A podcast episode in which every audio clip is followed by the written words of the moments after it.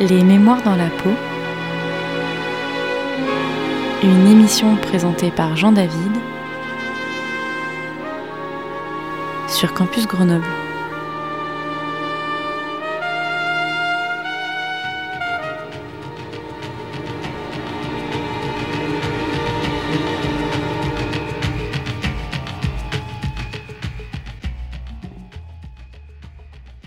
Bonsoir à toutes et tous. Ainsi commence la deuxième saison des Mémoires dans la peau. Une émission qui questionne l'expérience corporelle tant d'un point de vue subjectif et intime que politique et culturel. Chaque dernier lundi du mois à 21h, je vous propose des entretiens, des témoignages, des créations, des reportages avec des invités qui nous parleront de leur rapport singulier au corps, qu'il soit vécu ou intellectuel. L'année dernière, j'ai invité une danseuse chorégraphe qui nous a parlé de ses spectacles sur le féminisme et le tabou des règles une psychologue chercheuse à propos des difficultés interactionnelles entre la mère et son enfant prématuré, ainsi que de l'appréhension du cancer du sein avant l'apparition de symptômes grâce aux nouvelles technologies. Ou encore un épisode avec des témoignages au sujet du corps et des souvenirs d'été, entre légèreté et injonction au summer body. À l'instar des épisodes précédents, cette année, nous aborderons des thématiques parfois légères et d'autres fois plus graves. Nous parlerons de tatouages, de troubles du comportement alimentaire, du coaching sexuel et bien d'autres. Mais mon souhait est avant tout de vous partager des expériences humaines avec toutes leurs nuances, de les éprouver, d'y réfléchir. Je vois cette émission comme épistolaire dont chaque épisode serait une lettre sonore que je vous adresse. Si elle avait un but, ce serait de rentrer en amitié avec les autres et avec soi-même. Que nous habitions notre corps ou non, que nous l'aimions ou non, il est là. Alors autant le ressentir, le comprendre, s'immerger en lui et être en amitié avec lui aussi. Mais sans plus tarder, ce soir nous allons écouter le témoignage de Delphine qui va nous partager son refus de devenir mère, ses traumatismes familiaux qui se sont réveillés et comment aujourd'hui elle gère sa vie de famille.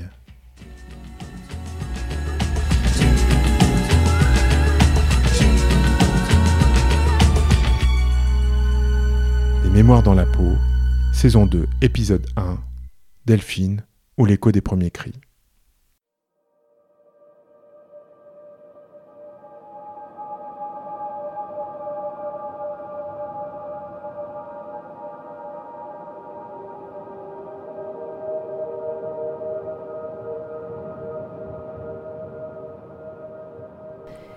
Je voulais pas d'enfant. J'ai eu euh, des partenaires, enfin des amoureux euh, successifs et qui ne voulaient jamais d'enfants.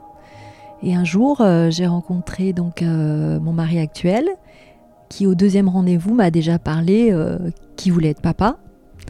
Et moi à ce moment-là, j'avais déjà 34 ans et lui ben, 35. Et donc c'est allé très vite son empressement d'être papa en fait. Pour moi, je voulais pas d'enfant, mais euh, sachant que si je lui disais directement, je pense que notre histoire n'aurait pas débuté. J'ai dit, ben oui, euh, on verra par la suite. Euh, mais je lui ai pas dit, non, je suis pas faite pour avoir des enfants. Donc on a enclenché une relation et il m'en parlait quand même souvent. On a dû se rencontrer au mois de mars j'ai emménagé chez lui euh, au mois d'août. J'ai une sœur jumelle qui est en surpoids et euh, une maman aussi qui est en surpoids. Et en fait, euh, je voulais pas du tout me trouver dans un corps trop gros. J'ai fait beaucoup de vélo, de course à pied, de rando. la course à pied, j'ai même gagné deux courses. J'étais contente dans ma catégorie d'âge. Et euh, bah, si je faisais le jogging, c'était pas par plaisir de courir deux ou trois fois par semaine, c'était euh, pour brûler des calories, pour pas devenir grosse. Ma sœur, qui était déjà un peu en obésité, ma sœur jumelle, avant d'être enceinte, n'a pas perdu ses kilos de grossesse. Et, beaucoup de femmes euh, n'arrivent pas à perdre leurs kilos de grossesse. Et je voyais que ça. Je me disais, il y a un avant un après. Ma sœur, elle a eu des vergetures sur le ventre, euh, donc euh, des cicatrices à vie. Ça me faisait pas du tout envie. Bah, au début, en fait, j'étais persuadée d'être stérile. parce que j'avais eu plusieurs accidents euh, de contraception. Puis en fait, on dit aussi l'horloge biologique. donc moi, je me suis dit 35 ans. Enfin, des fois, on met un an, deux ans à tomber enceinte. Donc je dis, euh, ben là, comme ça, pour moi, on n'arriverait pas à avoir d'enfant. Et au final, euh, maintenant que je m'en souviens, j'ai arrêté la contraception, je prenais la pilule. Et le mois d'après, je suis tombée enceinte. Ça m'a fait peur. En fait, euh, parce que je je me sentais pas à déformer mon corps. Pour le coup, euh, bah, quand on est enceinte, on met son corps à rude épreuve. Donc moi qui faisais attention et tout, je me disais euh, je retrouverai pas mon corps. Et aussi euh, bah, la peur de l'accouchement. J'ai eu euh, dès le départ de la grossesse, en fait, j'ai eu la peur de l'accouchement, de dire euh, bah, je vais être grosse comment, euh, je vais prendre combien de poids. euh, et j'ai eu très peur de l'accouchement. On a fait tout de suite un test sanguin euh, pour, euh, doser les hormones. On peut faire ça très tôt avec euh, mon médecin traitant. Euh, parce que j'avais très très peur d'avoir des jumeaux, sachant que j'ai une sœur jumelle euh, naturelle et que j'avais plus de chances d'avoir une, euh, grossesse gémellaire. Donc ça, alors ça aurait été l'enfer. Deux bébés dans son ventre, non? Ouais, ouais, je me serais fait avorter. Donc ouf, un taux normal d'hormones, une grossesse simple. J'ai travaillé, je travaillais à ce moment-là en intérim, donc je commençais à 6 heures du matin et euh, j'ai travaillé jusqu'au bout et euh, je voulais penser à autre chose. J'ai pas très bon souvenir de ma première grossesse dans le sens où quand on sent le bébé bouger, ben moi ça m'a plutôt gêné, empêché de dormir, ça m'a plutôt gêné, dérangé d'avoir une vie dans mon ventre. Quand il bougeait, j'étais pas à l'aise, quoi, des contractures euh, dans le ventre. Les mouvements du bébé, euh, le fait de, de grossir du ventre. euh. Et en fait, en en parlant avec d'autres mamans, c'est pas si évident que ça. On pense une femme enceinte, euh, elle est épanouie. euh, et en fait, c'est pas aussi naturel et... que ça. Il y a des femmes qui aiment être enceintes, mais il y en a beaucoup qui n'aiment pas. Et puis, j'ai trouvé stressant. Je pense qu'à la fin de ma grossesse, euh, ouais, j'étais quand même très stressée. Donc le bébé était prévu pour le 24 décembre. Euh, j'ai accouché deux jours après. Donc j'ai eu en plus eu un prolongement de grossesse. C'est lourd. Voilà, première, euh, la première contraction, j'ai vomi. Mon mari me dit Bah, il y a quelque chose qui n'est pas passé, t'es malade Non, non, c'était tellement violent que, que j'ai vomi. Ensuite, je lui ai dit C'est ça, c'est sûr. J'ai dû le faire arrêter sur la route pour m'amener à la maternité pour revomir. En fait, à chaque contraction, c'était très, très puissant. Donc, j'ai demandé la péridurale rapidement. Elle n'a pas pris, c'était sur le côté. Enfin, on nous demande de pousser une demi-heure quand on a les contractions, en fait. Et après, ils appellent le gynéco pour aider l'expulsion si le bébé sort pas. euh. Le manque de personnel entre Noël et jour de l'an. euh, Et le gynéco, il a mis euh, plus d'une heure à venir parce qu'il était sur un autre cas. On s'est retrouvés, mon mari et moi, tout seuls euh, dans la salle euh, d'accouchement et de la sage-femme qui nous dit euh, Bon, ben, dans une heure, vous allez être maman. À, euh, ben, on a attendu, je sais pas combien, une dizaine d'heures, je sais plus, et c'était énorme. Parce qu'il y avait, y avait plus personne, il y avait plus que la femme qui faisait le ménage, qui nous faisait patienter parce qu'elle pouvait rien. Et donc, après, j'ai eu droit au, à la ventouse. Et euh, j'ai eu l'impression qu'on me retournait le vagin euh, parce que euh, la péridurale ne fonctionnait plus. Donc très mauvais souvenir l'accouchement. pareil, un déchirement, donc j'ai été recousue. Donc très mauvais souvenir l'accouchement.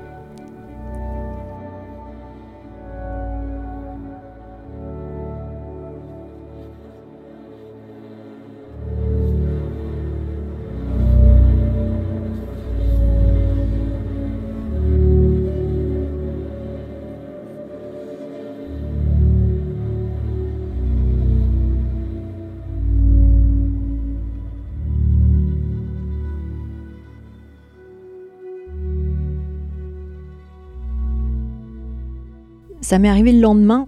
J'ai fait une euh, psychose puerpérale. Alors, il paraît que ça arrive à une femme sur mille. J'ai fait une euh, dépersonnalisation, ils disent, une déréalisation. On parle aussi de bouffée délirante. Vous êtes plus dans le monde. Vos perceptions sensorielles changent sans avoir pris de substance euh, de drogue ou de choses comme ça. hein. Mais c'est un état voilà, d'hypersensorialité euh, où on perçoit les choses différemment. J'étais plus dans mon corps en fait. J'avais une force incroyable.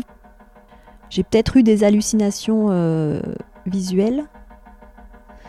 Euh, j'ai ressorti tout ce que mon père m'avait fait petite, c'est-à-dire tout ce que j'avais mis de côté de cet inceste, des attouchements, tout ça. En fait, j'ai tout, j'ai tout déblatéré là.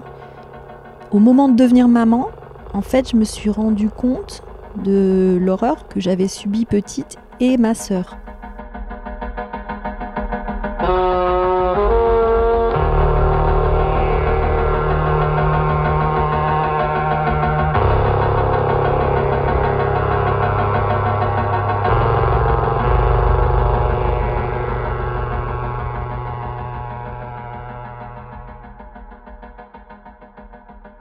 Été victime d'inceste dans ma jeunesse, d'attouchement, ma sœur aussi.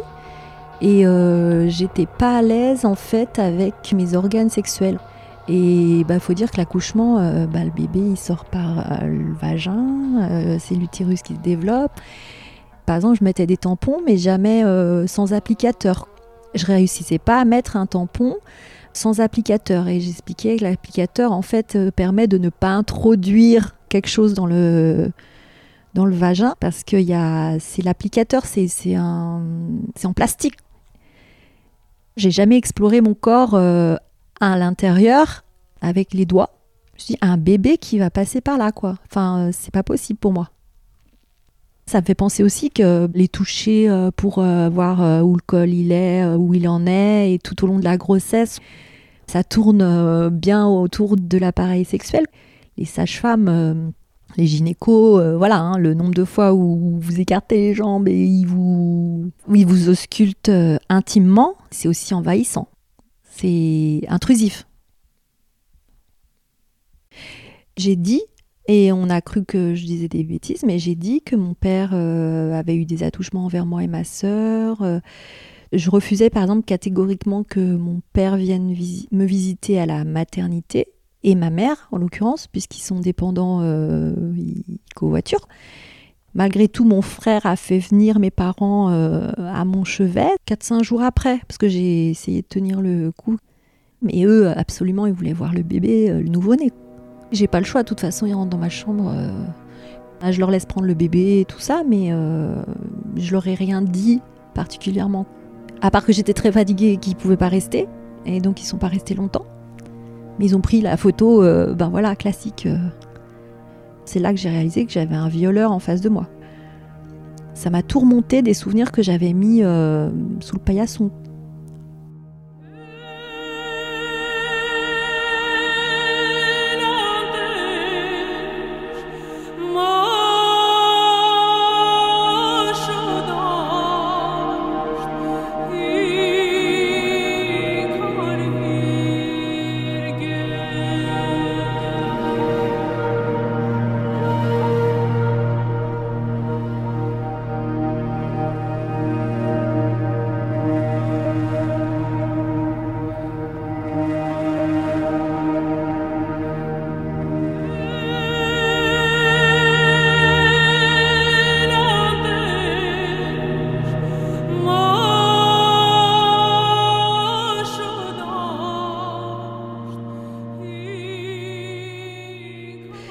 J'étais hyper mal parce que j'étais persuadée dans ma tête de dire Ce- cet enfant, je vais pas pouvoir m'en occuper.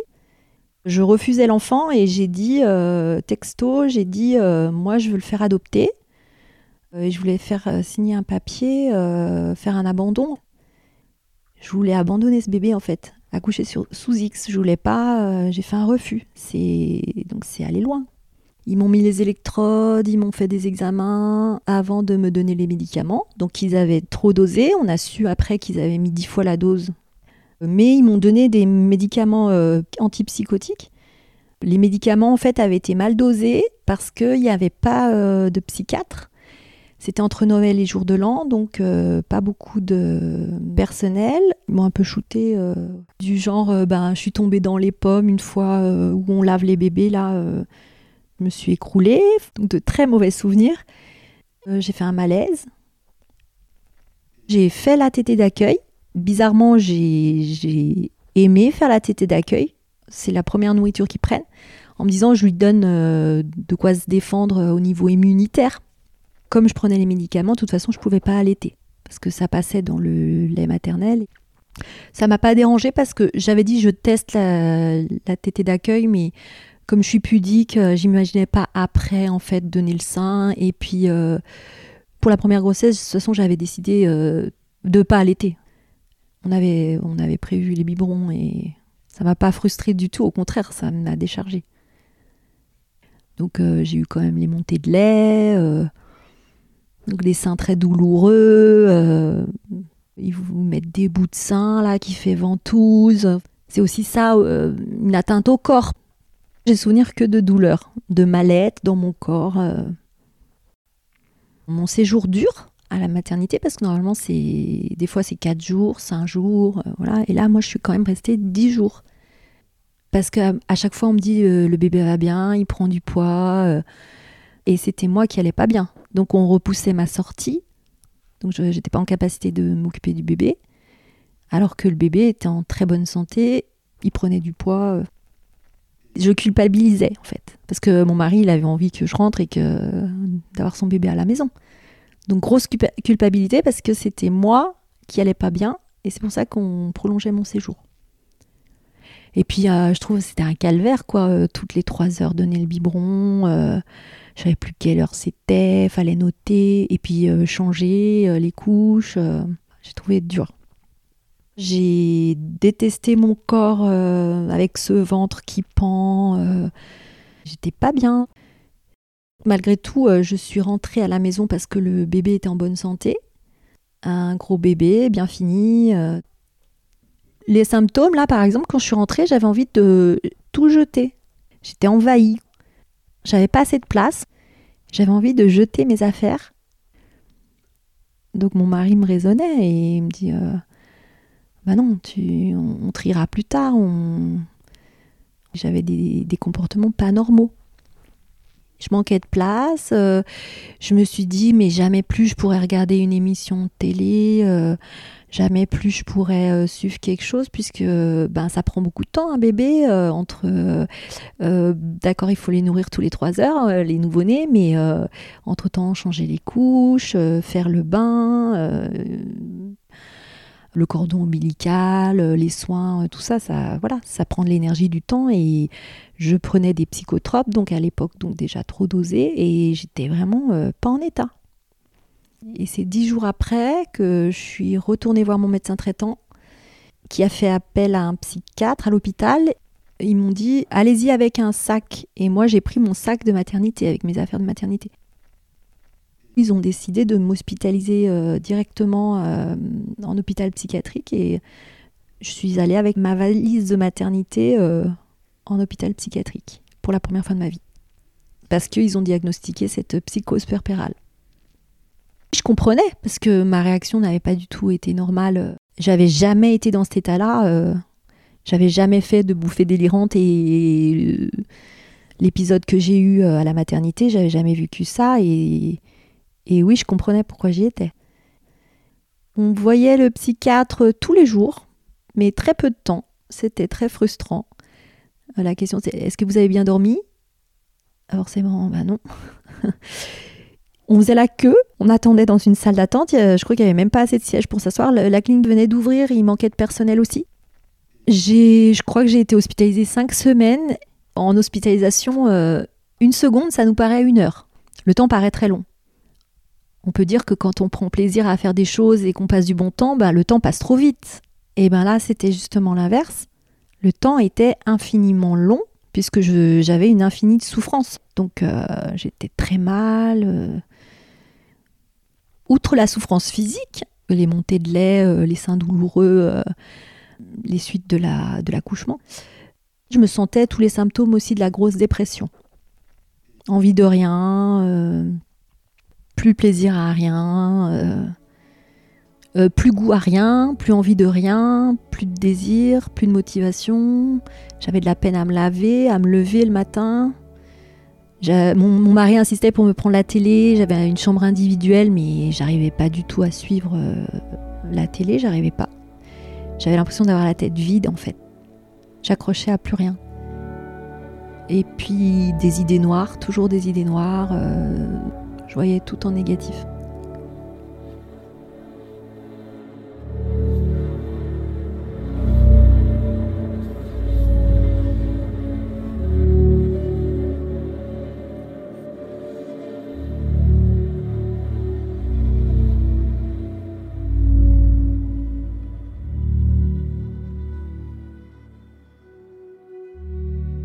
Et là, mon mari, de son côté, a trouvé une euh, nourrice qui, était, qui habitait juste en face de chez nous. Donc a été aidé par la nourrice. Il a, il a dû poser des jours de congés spéciaux euh, et c'est lui qui, du coup, donnait le biberon, changeait les couches. Euh. il, a, il, a, géré tout tout seul. Et avec la nounou la journée. Mon mari venait tous les deux jours avec le bébé pour me rendre visite, pour pas couper le lien mère-enfant j'avais du mal, mais il venait tous les deux jours avec le bébé en poussette, avec la nacelle. C'était prescrit, enfin c'était important, je sais pas s'il avait vu avec le psychiatre, pour créer le lien qu'il n'y avait pas eu euh, au départ. Je me forçais. Je voulais revenir et qu'il n'y ait plus le bébé à la maison. Je voulais euh, vraiment, je continuais sur cette histoire. Euh, ah ben du coup, la nounou, elle peut l'adopter. J'avais pas envie de rentrer que. Ouais, c'est pour ça que ça a été long, cinq semaines quand même. Quand je suis revenue à la maison, c'est déjà. Euh, j'étais faible. Je me souviens quand je poussais la poussette, euh, moi qui suis très sportive, enfin qui était très sportive et tout ça, ben je, fatiguais vite. Il m'a fallu bien deux mois pour prendre plaisir euh, et pour me sentir maman, prendre du plaisir à m'occuper du bébé, récupérer la fatigue, récupérer mon corps et puis me faire à l'idée que c'était mon bébé. J'ai été très soutenue par la nounou qui habitait juste en face de chez nous, qui allait partir à la retraite, donc beaucoup d'expérience. Il avait trois mois, j'ai repris le travail, ce qui m'a sauvée parce que je ne toute la journée avec le bébé, euh, les pleurs, les couches, enfin vraiment, moi j'ai vraiment pas bon souvenir. Donc j'ai repris le travail en intérim. Donc j'étais heureuse de confier euh, le bébé à la nounou toute la journée. Et bizarrement, je lui faisais à manger moi-même parce que je voulais qu'il mange sain. Et donc, je fournissais le repas. Mais j'étais contente de reprendre le boulot. Et pendant un an, j'ai travaillé. Euh, je l'ai trouvé moche à sa naissance. J'ai trouvé moche encore plus tard. C'est horrible à dire, mais c'est vrai. Je le trouvais moche. J'avais hâte qu'il parle. Quand il était petit, j'avais hâte qu'il parle pour qu'il s'exprime parce que je trouvais qu'il pleurait beaucoup. C'était un bébé qui avait beaucoup faim, des professionnels qui vous disent bah faut pas trop leur donner parce qu'ils digèrent mal, donc euh, faut leur donner en petite quantité. Et en fait, il s'est trouvé que mon mari, il était beaucoup plus cool. Il dit mais non, mais t'as vu, il a faim et en fait c'était un gros appétit, c'était un gros bébé. Vers 4-5 mois, il avait des sourires. Je me souviens que je le photographiais beaucoup. Je trouvais qu'il changeait beaucoup.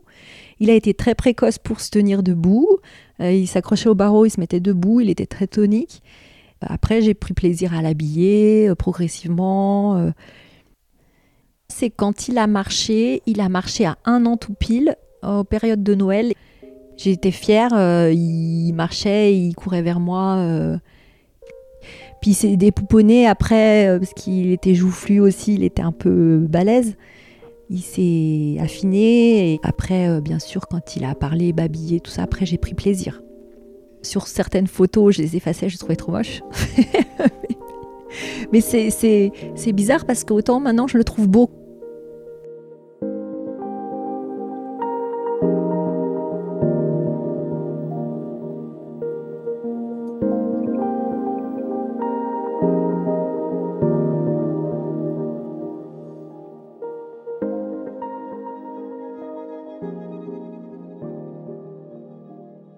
m'avait mis un stérilet hein, tout de suite après euh, la, première grossesse, euh, j'avais le stérilet.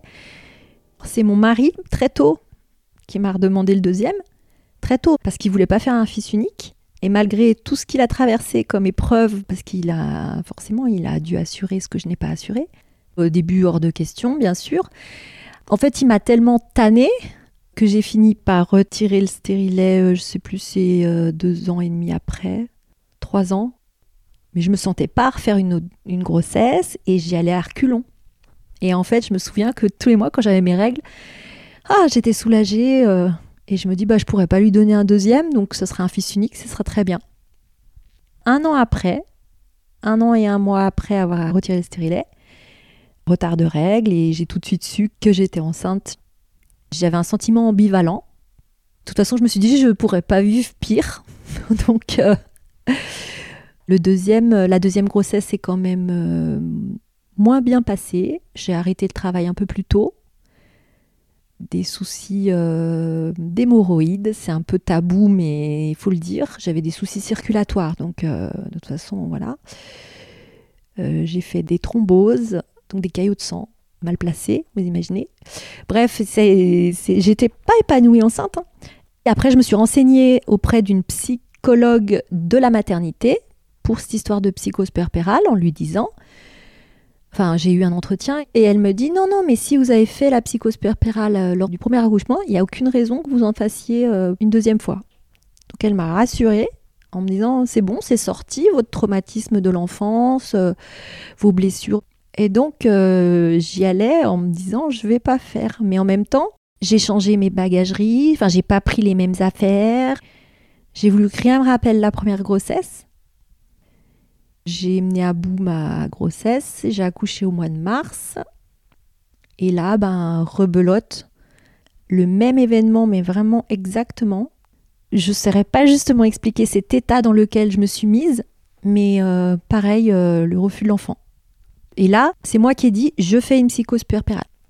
Ça s'est tout accéléré, c'est-à-dire que là, euh, j'ai laissé mon bébé à la maternité en puériculture et je suis directement allée euh, à l'hôpital psychiatrique public. Mon mari là, a été moins surpris, il l'a mieux accepté. Ça s'est mieux passé dans un sens parce que bah, on savait que après euh, il y aurait une issue positive. Par contre, à l'hôpital, euh, ça a été plus grave pour moi parce que comme j'ai refait cette deuxième psychose puerpérale, là j'ai eu des idées de suicide que j'avais pas eu au premier. Par exemple, je me disais, mais de, quel étage euh, je peux sauter pour, euh, pour en finir? Chose que je n'avais pas eu au premier. Parce que je voulais pas revivre l'hospitalisation, euh, je voulais pas revivre tout ça. Là, je suis restée moins longtemps, je suis restée quatre semaines, mais en fait, le temps qu'ils mettent en place les médicaments, les antidépresseurs, on dit que ça met trois semaines pour, pour agir, temps de doser, puis ils surdosent là-bas, et puis après, ils réajustent pour la sortie. Donc j'ai fait un séjour un peu plus court et que j'ai mieux vécu. Il y avait des cas plus lourds, des cas plus graves, des cas plus choquants. Je me souviens d'un autiste qui tapait sa tête contre les murs, il avait une plaie qui refermait jamais. Donc j'ai vu des trucs choquants euh, comme euh, une jeune fille qui s'était scarifiée dans la nuit, euh, le visage. donc vous la voyez le matin, elle est toute entaillée au visage. donc j'ai vu des choses choquantes. Plus à l'hôpital psychiatrique public, mais je préférais la prise en charge. Par exemple, le psychiatre, on le voyait pas tous les jours, mais on le voyait plus longtemps. On avait des échanges plus longs. Par contre, pour voir mes enfants, il fallait que je sorte de l'enceinte. Euh, Il y avait une pièce dédiée et on se voyait un peu moins souvent. Enfin, pas tous les deux jours, hein, on se voyait un peu moins souvent. Il venait, euh, mon mari, avec euh, l'aîné et le bébé. Je me suis plus dit que j'étais folle, comme ça me revenait. C'était chronique. Euh, là, je me suis plus remise en question parce que la première fois, en fait, euh, comme à trois mois, j'ai repris le travail et que ça s'est bien passé, que mes échanges avec les collègues, euh, enfin mon intégration s'est bien passée, j'avais repris une vie à peu près, je vous dis, normale, enfin en me disant c'est derrière moi. Mais le fait que ça se reproduise, de se faire réhospitaliser en hôpital psychiatrique, là j'ai dit j'avais vraiment un problème psychiatrique. Après, j'ai eu peur que ça revienne. euh, j'ai eu un épisode en fait de déréalisation qui s'est reproduit un- à l'extérieur. C'était à la sortie de l'école. euh, J'étais dans une période de stress et de fatigue et euh, j'étais hum, suivie par le CMP, euh, le centre médico-psychologique. Donc, euh, de toute façon, après, ils ont ajusté euh, les médicaments, leur donné un petit peu des antipsychotiques. J'ai fait une troisième hospitalisation alors que je n'ai pas eu de troisième enfant. Donc là, euh, bah, ça m'a fait peur aussi, une forte dépression euh, subite. Après euh, une période où j'allais très très bien, j'avais juste un demi-comprimé d'antidépresseur le matin, donc pour moi c'était rien. Donc je l'ai arrêté de moi-même. Mon médecin m'a dit attention avec votre passif, il y a l'effet rebond. Puis je me voyais pas reprendre les médicaments de moi-même, donc j'ai laissé passer en disant mais tout va bien. Euh, au final, euh, eh ben, j'ai vraiment fait donc cet effet rebond. J'ai été hospitalisée récemment pendant quatre semaines. Alors là, c'était pas du tout une psychose perpérale, c'était une dépression. Ma sœur qui m'annonce son divorce, euh, il y a eu l'angoisse extrême parce que mon fils aîné va passer en sixième et euh, il avait aussi une, euh, une semaine de, de, classe découverte et je je me sentais incapable de, de, préparer son sac, par exemple, ses affaires. Ils ont fait des activités, euh, c'était à moi de prendre en charge et ben, j'arrivais pas, c'est mon mari qui a fait.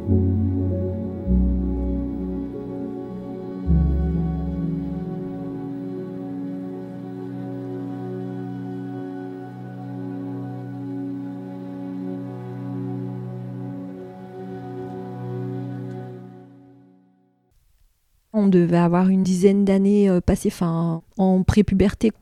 Cette époque-là, ma mère était en maison de convalescence, donc mon père devait être tout seul euh, à gérer à la maison. Il a commencé à tripoter ma sœur euh, sur le relax quand il faisait la sieste devant la télé le dimanche. J'étais très fatiguée. Ma sœur, ça a été plus long et depuis plus longtemps et plus poussé. J'ai l'impression que ma sœur, c'était sa chouchoute. J'étais témoin passif de ce qui se passait, donc je prenais pour moi aussi ce qu'il faisait à ma sœur. C'est une souffrance euh, comme si on touchait moi. Été euh, ponctuel sur moi. Mon père m'a embrassé sur la bouche un soir avant d'aller me coucher, euh, en pénétrant, enfin en pénétrant avec la langue. Donc c'est après, en parlant avec des psychologues, justement, que ben, c'est un, un inceste. Hein. Il n'y a, pas eu de pénétration euh, par le bas, on va dire. Ça se passait au coucher. Ça m'a bien poursuivi avec mon mari actuel que j'ai eu du mal à embrasser, qui m'a un peu euh, volé euh, le premier bisou en fait. Il voulait pas que je lui passe sous le nez, il m'avait dit comme ça. On s'est rencontrés au Macumba à une soirée rock, euh, on dansait, on a échangé nos numéros, puis je lui ai dit, de toute façon, moi je cherche personne, je suis avec quelqu'un. Mais j'ai pas pris son numéro, il m'a juste dit son nom, il me dit, retiens bien, retiens bien, tu, tu iras voir, je suis sur Facebook. Retiens bien mon nom, mon prénom et tout. Et il me regardait, euh, yeux dans les yeux, et pour lui, c'était moi. Quand on s'est revus, la première fois, il m'a embrassé sans que j'ai envie en fait. Il est allé un peu vite, il a grillé un peu des étapes. Et bizarrement, c'est avec lui que j'ai fait les enfants et que je me suis mariée et que j'ai fait ma vie. Avant, mes autres relations, j'avais pas eu cette sensation.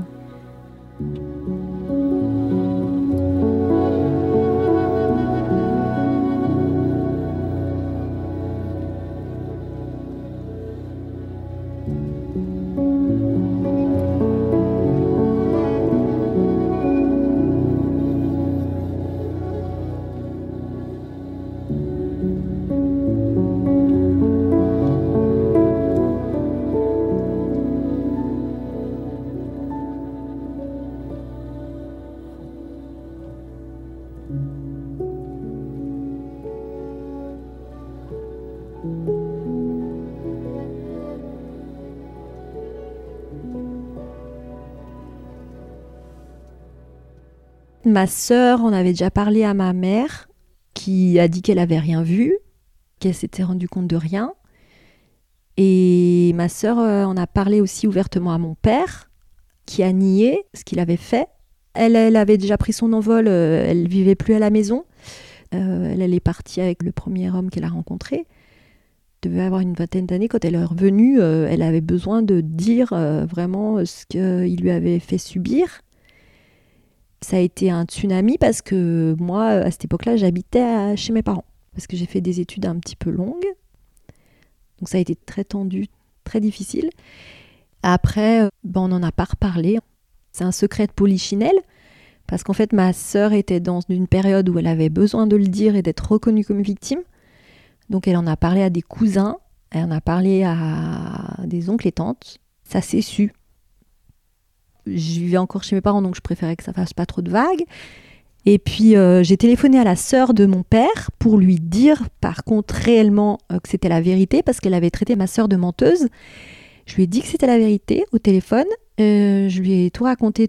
Et elle, elle a dit qu'elle a été forcée à faire des fellations à la personne qui a élevé mon père. En fait, on peut aller chercher plus loin, c'est-à-dire que mon père, il a été orphelin tôt, à 14 ans.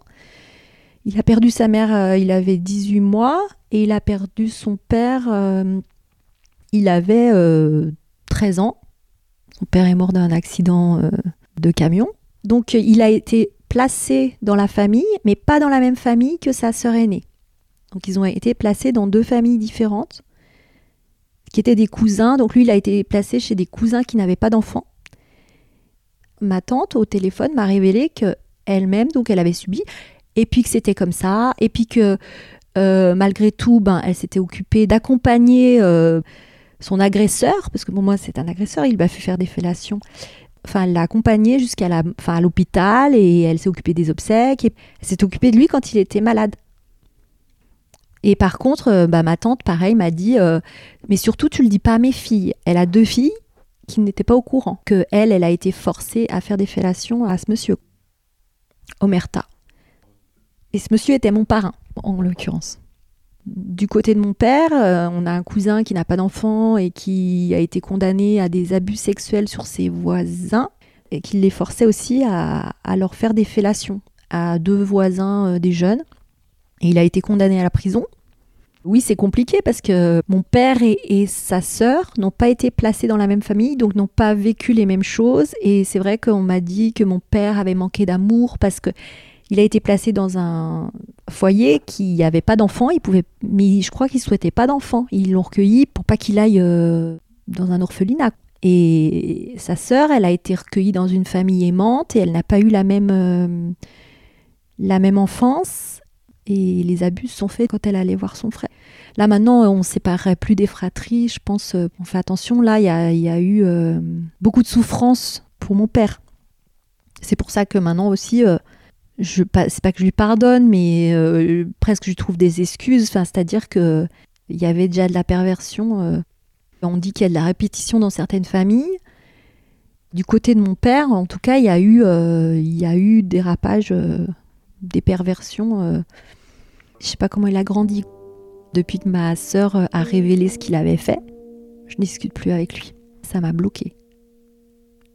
J'ai plus que du lien avec ma mère que je trouve victime parce que euh, mon père aussi était très strict. Par exemple, il disait euh, euh, que les femmes qui étaient maquillées, c'était des putes, il fallait pas mettre de bijoux, il était très rétrograde. Ma mère a arrêté de travailler et était au foyer. Et j'ai su après que c'était parce qu'elle était en invalidité suite à des dépressions. Donc je pense aussi à l'hérédité. Ma mère, elle est limite maltraitée. Mon père lui parle mal. Euh, en même temps, euh, mes parents sont assez dans la religion, donc on ne divorce pas. Euh.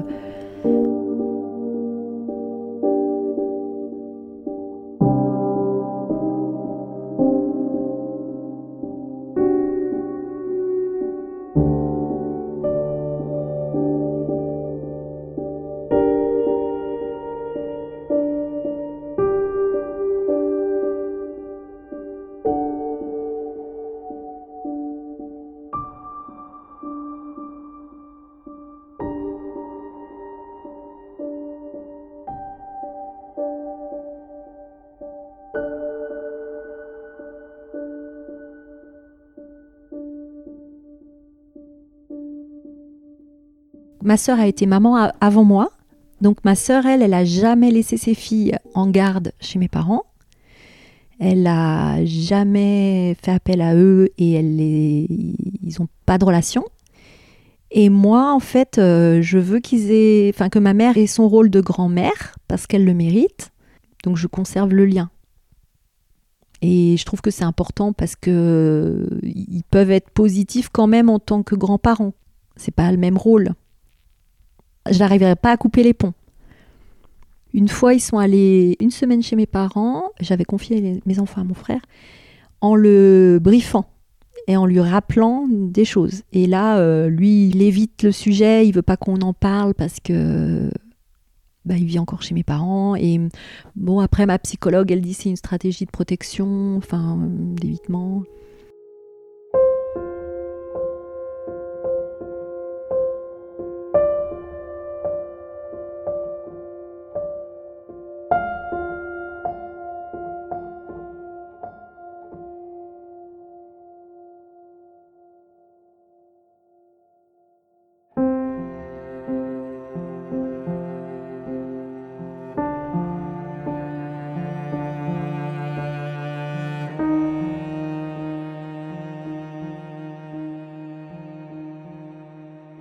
Peut être euh, malgré tout heureux après. On peut se servir de ces expériences-là euh, pour euh, aborder la vie différemment. J'aborde par exemple l'éducation de mes enfants bien différemment avec ce que j'ai vécu au début et tout et avec mon passé. Je dirais, j'établis le dialogue que je n'ai pas eu. Il n'y a pas eu de dialogue dans ma famille du tout. Il y a eu beaucoup de tabous, du genre ma mère, pour me dire que j'allais avoir mes règles, m'a dit ben un jour tu vas faire pipi rouge, tu me préviendras.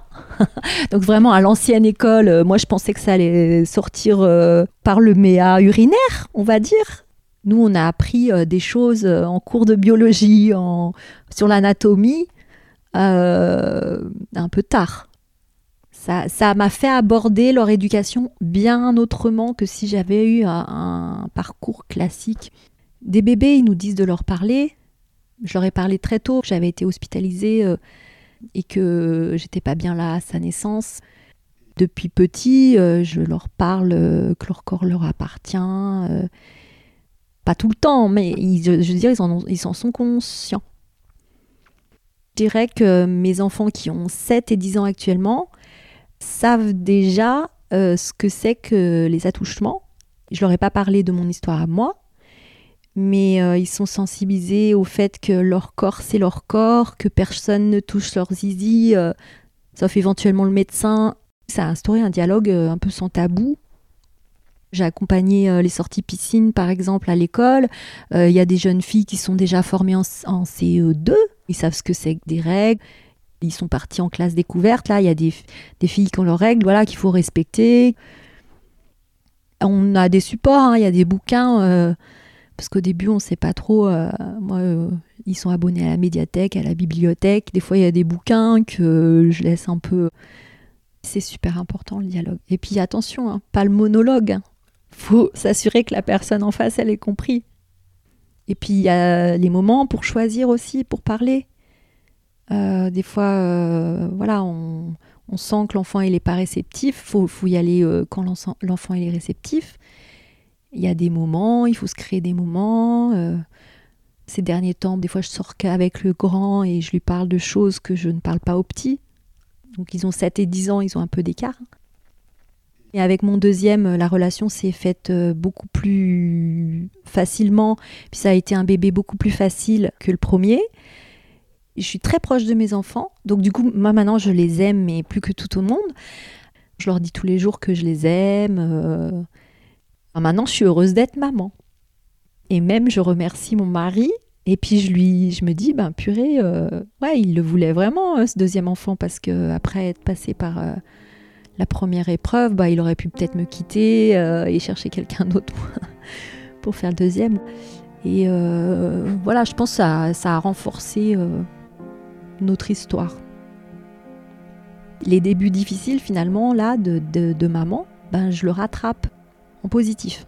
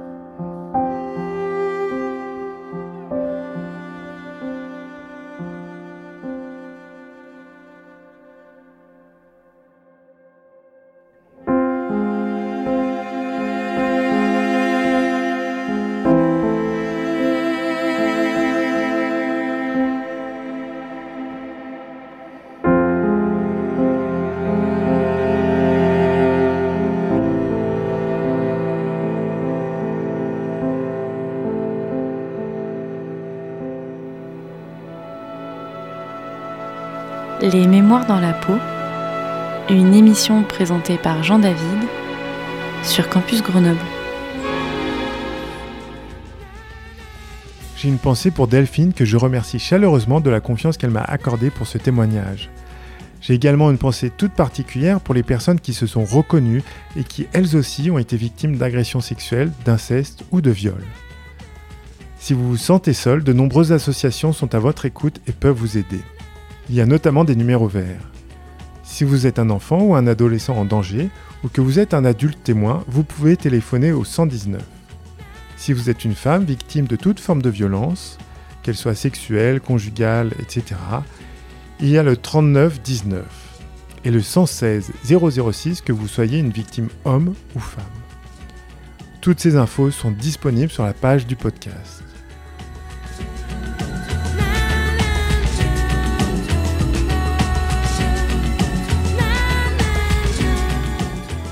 J'aurai le plaisir de vous retrouver le dernier lundi du mois prochain à 21h sur Radio Campus Grenoble. En attendant, n'hésitez pas à vous rendre sur la page de l'émission. Vous y trouverez toutes les informations sur les épisodes passés et vous abonner au podcast.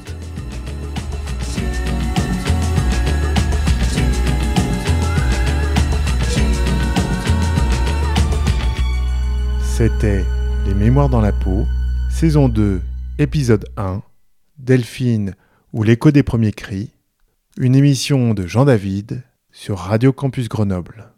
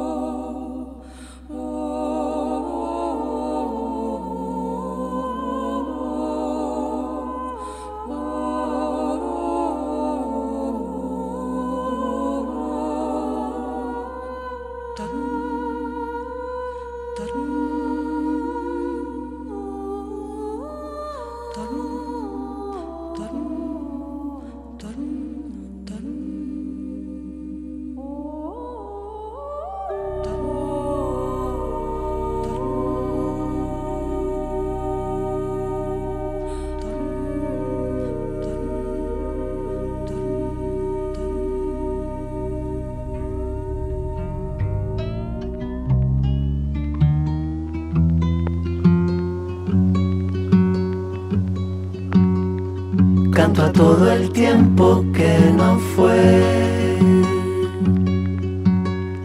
Canto a todo el tiempo que no va a volver. Porque ahora voy a soltar el tiempo.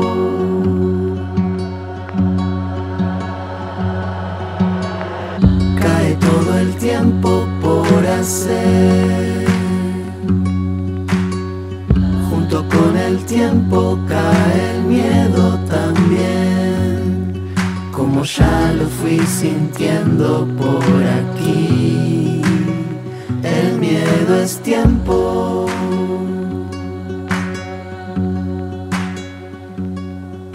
Ahora me quiero conocer.